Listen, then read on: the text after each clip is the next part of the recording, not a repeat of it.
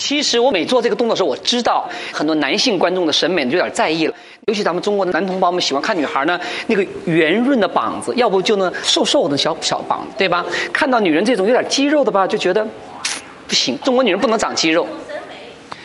别看他们嘴巴不说呀，心里都在想啊，哎呦，你看呢，那个女人，瞧那个肱二头肌，跟史泰龙似的。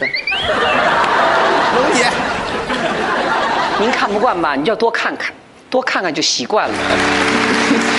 为什么一个女人会要练肱二头肌呢？其实道理很简单，大家知道我的职业特征。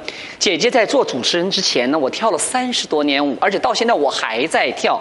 舞者必须两个膀子腿都要有力量的，啊，所以说别看我人瘦，骨头里面全是肉。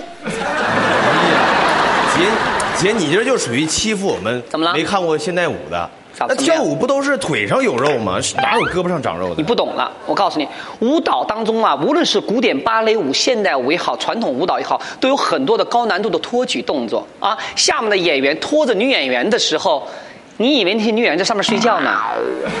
啊！我告诉你，女演员要同时要使力气的，她全身要紧绷住的，配合好，才能把那动作拖起来的。所以说，舞蹈演员也要进行很多的臂部的、腿部的力量训练的。